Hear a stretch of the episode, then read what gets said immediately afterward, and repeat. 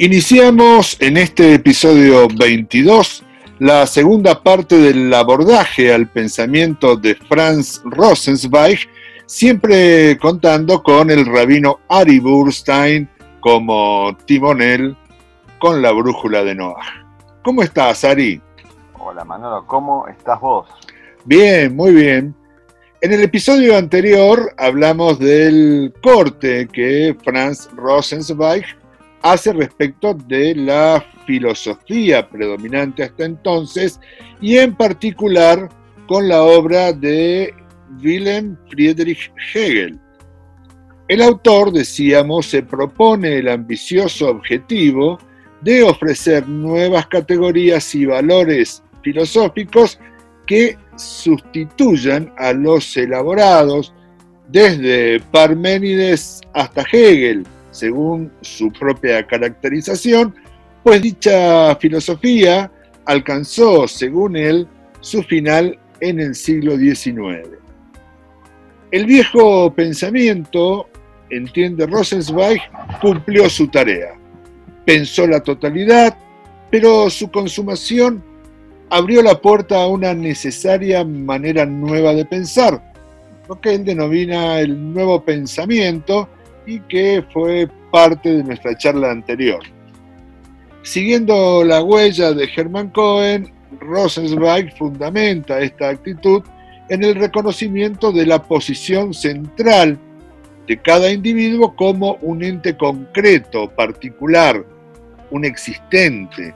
De ahí que algunos historiadores de la filosofía, decíamos, posicione la obra de Rosenzweig y la de Cohen en los inicios del existencialismo.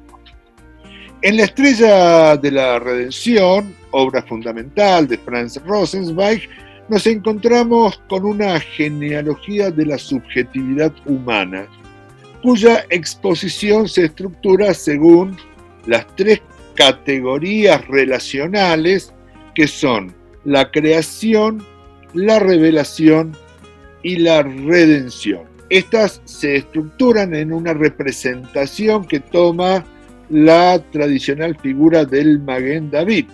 Ahora, teniendo esta frente a mi vista, te ofrezco ir desglosándola por partes. Vemos que el primer triángulo muestra en el vértice superior a Dios y en los otros dos al hombre y al mundo. Podemos definir de acuerdo a la perspectiva de Rosenzweig, cada uno de estos elementos que componen el primer triángulo, Ari? Sí, eh, hay un triángulo que va a ser más complejo justificarlo y otro que va a ser más fácil. Ah, en la historia de la investigación de Rosenzweig hay una gran discusión acerca de los elementos Dios, hombre y mundo si en la primera parte de la Estrella de la Redención están justificados o están autoevidenciados, diría. La mayor parte de los investigadores se eh, eligen la segunda opción. No justifican la primera parte la existencia de Dios ni de la realidad eh, del mundo ni del hombre, sino que los da por supuestos. Es más, creo que lo dice más de una vez, se lo da por supuesto como los tres elementos que fueron los, eh, los principales de la historia de la filosofía, como vos decís, de Parménides a Hegel, y a lo mejor otros sí se encargaron de su demostración, pero él lo da por supuesto. Lo que él cree que es su misión filosófica es unir estos tres elementos. Y la unión está dada por los conceptos centrales que aparecen en el judaísmo, digamos, ahí, ahí se forma el Maguen David. Yo, yo lo he simplificado esto, pero realmente hay mucha discusión acerca de cómo Rosenzweig trae esos tres elementos porque también vos definiste a la filosofía de Rosenzweig como el principio de la subjetividad, eh, habría que indagar mucho sobre ese tema. Yo podría decir que también Kant es de alguna manera el gran inicio de la subjetividad eh, moderna como consecuencia de la revolución copernicana que se le adjudica, es decir, que las categorías espaciotemporales son internas y no externas a la realidad, pero Rosenzweig en todo momento, esto es una de las cosas interesantes de su libro, en todo momento, en la estrella de la redención, dice que busca la objetividad, no la subjetividad. Digamos que él está buscando un punto de vista objetivo, creo que tiene la palabra también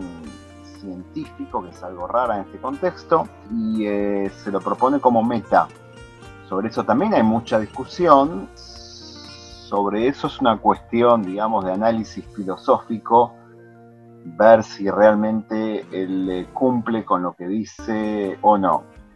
¿De dónde viene acá la confusión? Porque está claro que lo que, lo que Rosenzweig llama, eh, digamos, el llamado de amor de Dios que, requiere una respuesta humana, no es un llama, es una orden más que nada, es una, más que una orden, es una mitzvah, es un precepto. Esa respuesta humana parecería ser que es la, gran expresión de la subjetividad. Lo que pasa es que Rosenzweig intenta definir justamente que ese encuentro con la divinidad no es un encuentro que es consecuencia de una experiencia subjetiva, sino que es un encuentro absolutamente objetivo.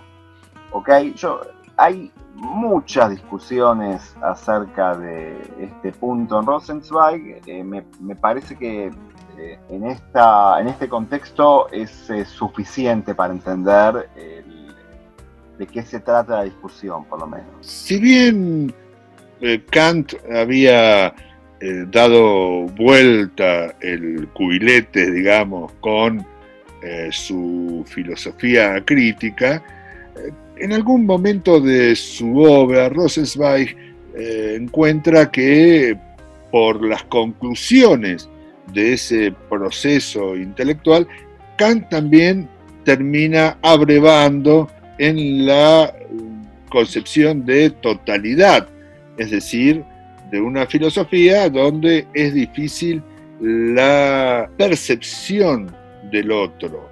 En ese marco, Rosenzweig cree que hace falta un cambio radical en la percepción de la filosofía. Es decir, así como en una época, eh, podríamos decir en la antigüedad, la totalidad era la sustancia, Luego en la Edad Media la totalidad era Dios, más tarde en la modernidad la totalidad era el hombre. Eh, bueno, ahora lo que se trata es de pensar en otros términos, en otras coordenadas, eh, tanto a Dios como al hombre, como al mundo. ¿Esto puede ser así o es una mera lectura personal que estoy haciendo? No, yo, lo que creo es que principalmente lo que hace Rosenzweig frente a Kant, tengo justamente acá un, un libro muy interesante del profesor Paul Méndez Flor. El libro es en inglés, no estoy seguro si este artículo que me refiero fue traducido al español, creo que no. El libro se llama Divided Passions y hay un artículo que se llama Rosenzweig y Kant, dos visiones del ritual de la religión. Lo que yo diría es que principalmente Rosenzweig eh, termina todo el movimiento que comienza Hermann Cohen con respecto a Kant. Es decir, ¿en qué sentido lo ve Rosenzweig a Kant como un totalizador? En el sentido de que la, filosofía, sobre todo la ética de Kant, es una ética impersonal, una ética de leyes teóricas que no habla específicamente del prójimo, que es algo que ya lo habíamos visto en Hermann Cohen. Lo que pasa que eh, la filosofía de, de Rosenzweig, como vos decís, pone acá un elemento que es mucho más subjetivo, mucho menos idealista y mucho más existencialista, que hace que esa crítica, digamos, sea mucho más eh, visible que la crítica de Herman Cohen. Pero de alguna manera es la, la finalización del mismo movimiento. Vuelvo a la imagen de la estrella de la redención y recién de alguna manera nos fuimos adelantando al sistema relacional que representa en este Maguette David Franz Rosenzweig. Decíamos que había un primer triángulo donde se mostraba en el vértice superior a Dios y en los otros dos al hombre y al mundo.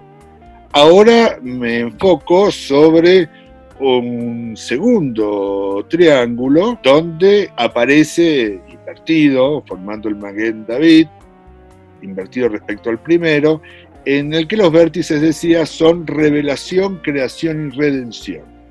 ¿Se puede hacer brevemente una descripción de cómo se relacionan estos nuevos términos con los tres vértices anteriores? Sí, digamos, lo anticipamos un poco. Lo que, lo que habíamos dicho, eh, y lo, lo, definiste vos bien, es que los tres elementos que se vieron en cada, en cada una de las épocas de la humanidad como elemento total, a través de él se podía describir todo, que es Dios, mundo y hombre, justamente la tradición judía fue la encargada a partir de su evolución de relacionar estos términos, digamos. Eh, la idea de creación es el principal elemento que relaciona a Dios con el mundo en la idea de creación para Rosenthal también ya de ahí se desprende la idea de revelación, pues la creación es una especie de revelación. Lo que pasa es que la revelación después se va a transformar realmente en un llamado personal de Dios hacia el hombre, que es lo que une los vértices Dios-hombre, justamente la idea de revelación,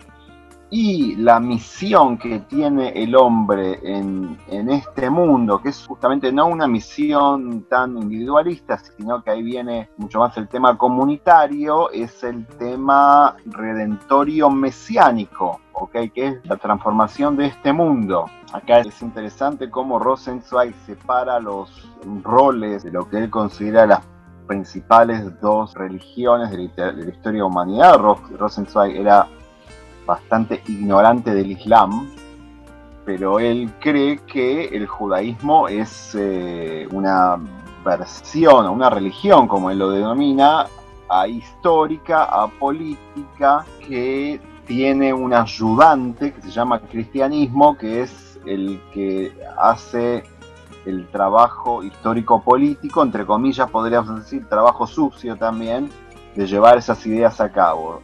Entonces hay como una hermandad de tareas en el tema de la redención. El tema de la redención es, eh, digamos, para terminar la estrella, el Maguen David es lo que une el concepto de hombre con el concepto de mundo. Bien, y aquí yo también creo percibir una diferencia importante respecto del pensamiento llamado existencial o existencialista posterior, donde el hombre aparece como un ser arrojado al mundo, es decir, ya no parte de una sustancia eterna, sino un sujeto, un individuo condenado al tiempo, al tiempo como algo ilimitado.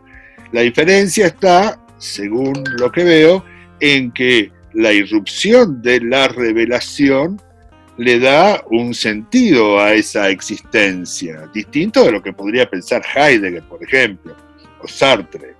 Aquí hay un sentido que además le da también un relato al tiempo, porque eh, lo pone frente a su tarea de redención y frente a su conciencia de la creación.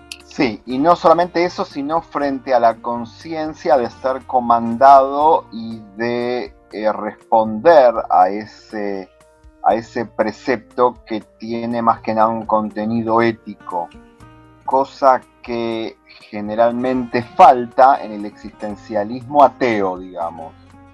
Y por eso, por ejemplo, Rosenzweig se puede haber equivocado un poco antes del holocausto acerca de no sé cuál sería la misión del pueblo judío en historia, o cuál sería su lugar, o cuál sería su necesidad de autodefensa, pero todos los que vos nombraste, sobre todo Heidegger y también Sartre, comparado con esa equivocación, digamos, las equivocaciones de ellos fueron, pero tremendas hasta el punto en el cual se pone en duda toda su filosofía como algo eh, inmoral incluso. Heidegger ni qué hablar con el, con el tema del nazismo, y también Sartre, que fue una máquina de política de equivocarse.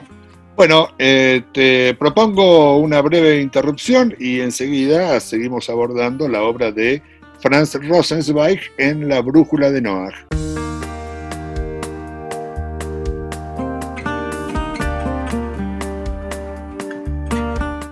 Continuamos en el abordaje del pensamiento de Franz Rosenzweig.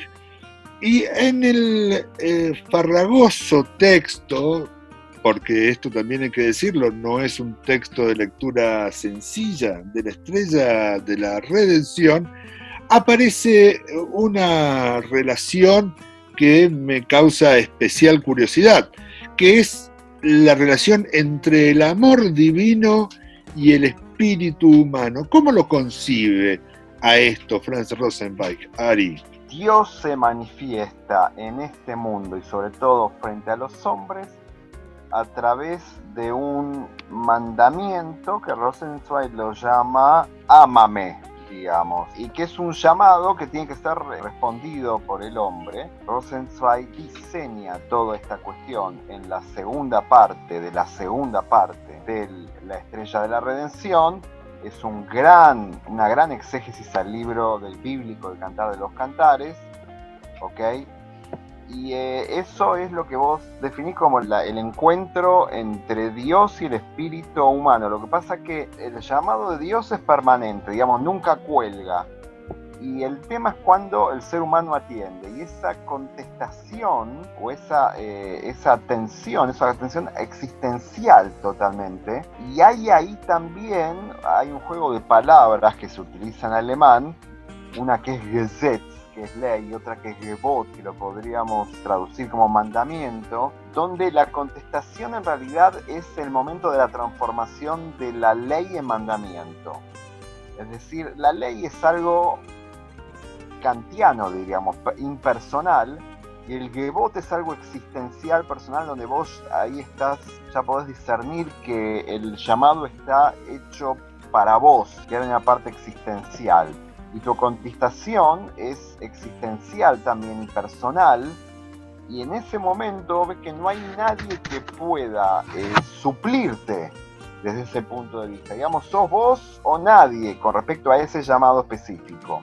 Y de acá podríamos sacar, digamos, hay mucho que tiene que ver desde este punto con la teoría de la ley o de la alajá, de la ley judía de Rosenzweig, pero que empieza a partir de este punto. ¿Y esto, según tu punto de vista, lo sitúa a Rosenzweig más cerca de la ortodoxia o del reformismo o el conservadurismo? Muy bien, creo que así empezamos nuestra charla sobre Rosenzweig. Yo te conté una encuesta que fue transformada en libro en el año 66, donde todos los intelectuales de todas las corrientes se adjudicaban a Rosenzweig a su corriente. Por eso la respuesta no es fácil, es realmente es según lo que veas. Digamos, Rosenzweig cumplía con la ley judía como un ortodoxo, no, pero los ortodoxos lo ven como una persona que está en constante movimiento hacia la ley judía. Los reformistas lo ven a Rosenzweig como una persona que no cumple como un ortodoxo. Es decir, que una persona que a través de su teoría existencialista selecciona lo que cumple y no cumple. Y los conservadores pueden decir también lo mismo, digamos, que es una. Rosenzweig es un tipo que está en constante vuelta hacia, hacia las fuentes, que tiene poder análisis histórico de cada una de las fuentes, eso también lo ayuda a su cumplimiento, la, la base histórica, que después se transforma también en una cuestión existencial. En síntesis, no hay manera de responderte la pregunta porque se lo adjudicaron todos y es realmente el, eh, desde el punto de vista que vos lo veas, vas, vas a ver otra cosa. De todos modos, el haber desarrollado su obra en relación con pensadores como Kant o Hegel, externos a la tradición, lo sitúan en un marco de modernidad, aún considerándolo un ortodoxo, deberíamos decir que es un ortodoxo de la ortodoxia racionalista al estilo Soloveitchik. Sí, pero te puedo dar ejemplos, eh, no sé, también el rabino Cook, que fue eh, claramente un rabino ortodoxo, tiene una clara influencia de Hegel, de Schelling, de otros, y es un místico, ¿ok? Eh, o sea que ese encuadramiento de, es difícil. Realmente se pierde más de lo que se gana al encasillar a alguien así. Estoy de acuerdo. Y en relación con el sionismo político, ¿qué posición tuvo Rosenzweig? Bueno, también aquí hay varias eh, versiones. Yo te voy a decir lo que me parece a mí, que digamos, a Herman Cohen, su maestro, se lo ve como un anti-sionista con respecto al sionismo político y eso es verdad. Y a Rosenzweig generalmente se lo ve como alguien mucho más moderado con respecto a eso. Si querés una definición, lo podríamos decir asionista político. No era una persona que realmente se dedicaba por su teoría, se dedicaba a, a, negar el sionismo político o a definirlo como algo que iba en contra de lo que debería ser la historia judía, y es más, hay varias cartas en donde Rosenzweig eh, manifiesta una especie de, no sé, nostalgia o lo ve con buenos ojos el tema del sionismo político, pero nunca se declaró, digamos, demasiado público de manera vehemente con respecto a eso. Es una posición tibia, posiblemente no anti y, y no tan anti, obviamente, como su maestro Herman Cohen.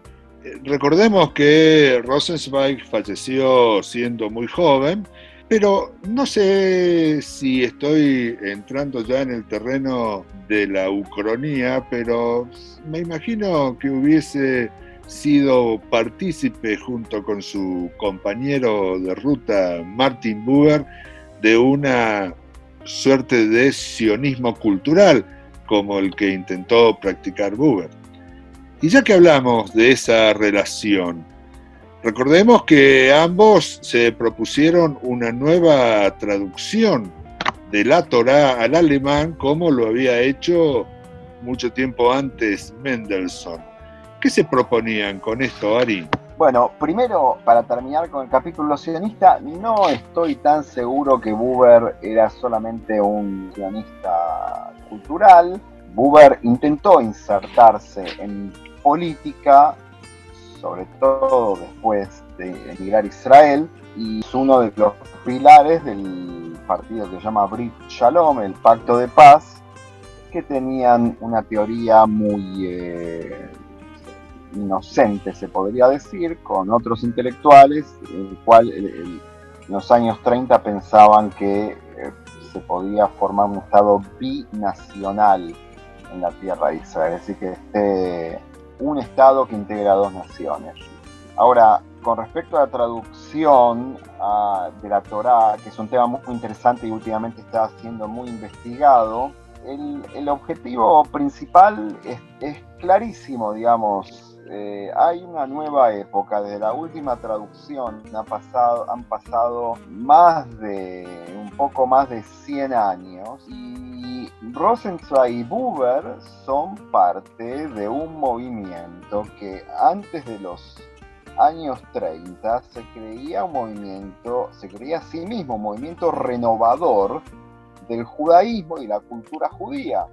Entonces no hay manera de que haya una renovación sin que haya un nuevo acceso renovador a la fuente. Con una traducción a un alemán más, eh, más moderno, con elementos también de la crítica bíblica, ¿ok? Y de la crítica literaria. Y esto lo hicieron, eh, yo digo, es uno de los temas que hoy en día más se investigan sobre la pareja Rosenzweig-Buber, porque se, se, dejó de lado por unos años. Bueno, esto obviamente hay que saber muy bien alemán, pero las investigaciones son muy, muy interesantes ver ahí cuáles fueron las discusiones y cuáles fueron las propuestas que los dos pusieron en sus traducciones. Y nuevamente, para resumir alguna palabra, es una propuesta de actualización, pero con mucho, con mucho bagaje, mucho contenido. Bueno, eh, por último, vamos a cerrar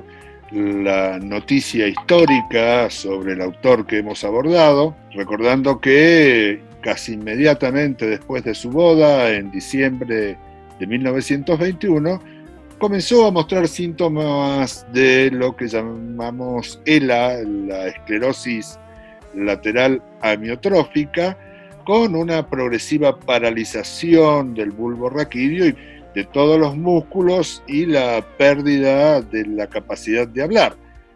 Desde comienzos de julio de 1922, Rosenzweig no podía salir de su domicilio y a finales de ese mismo año perdió completamente la capacidad de escribir y de trabajar. En 1923 ya se lo ve encadenado a una silla, completamente inmóvil y casi mudo hasta que, bueno, muere en diciembre de 1929 incluso se le había diseñado una máquina que le permitía escribir letra por letra, ya que tampoco podía dictar. En un tiempo también le dictaba a su esposa, que hizo un trabajo muy importante para recuperar su pensamiento para la posteridad.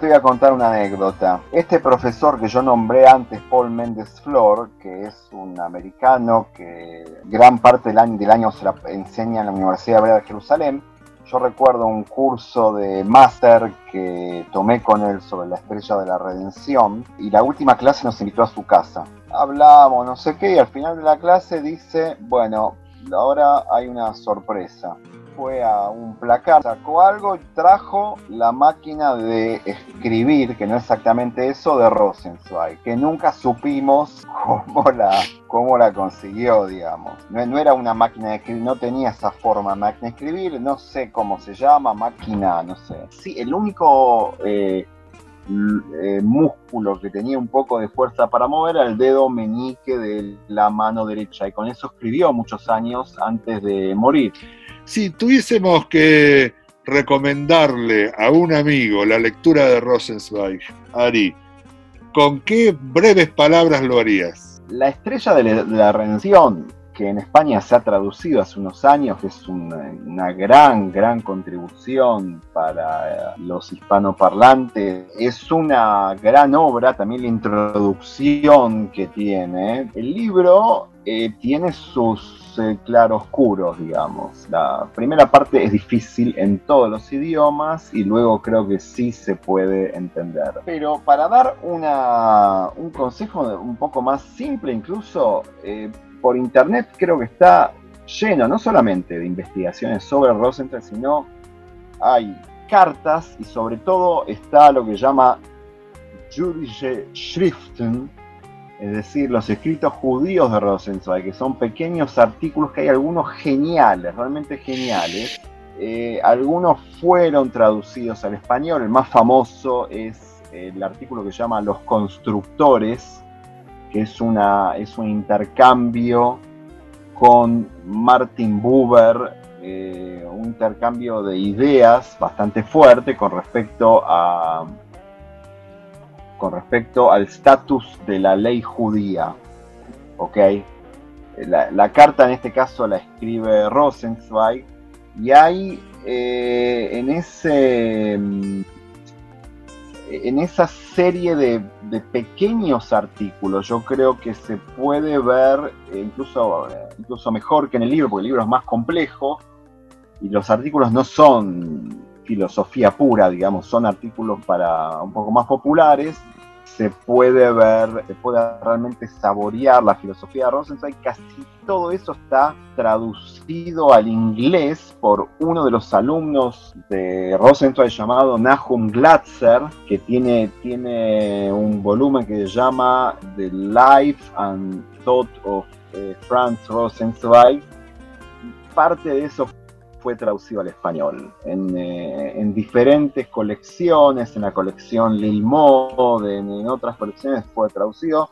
Yo recomiendo más que nada ir por esos artículos. Excelente, Ari.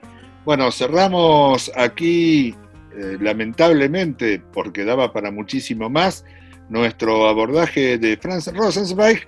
Nos volvemos a encontrar en el próximo episodio, seguramente ya con Martin Buber, el compañero de ruta de Rosenzweig. ¿Te parece? Me parece perfecto. Nos vemos, Manolo. Y a todos, gracias por acompañarnos.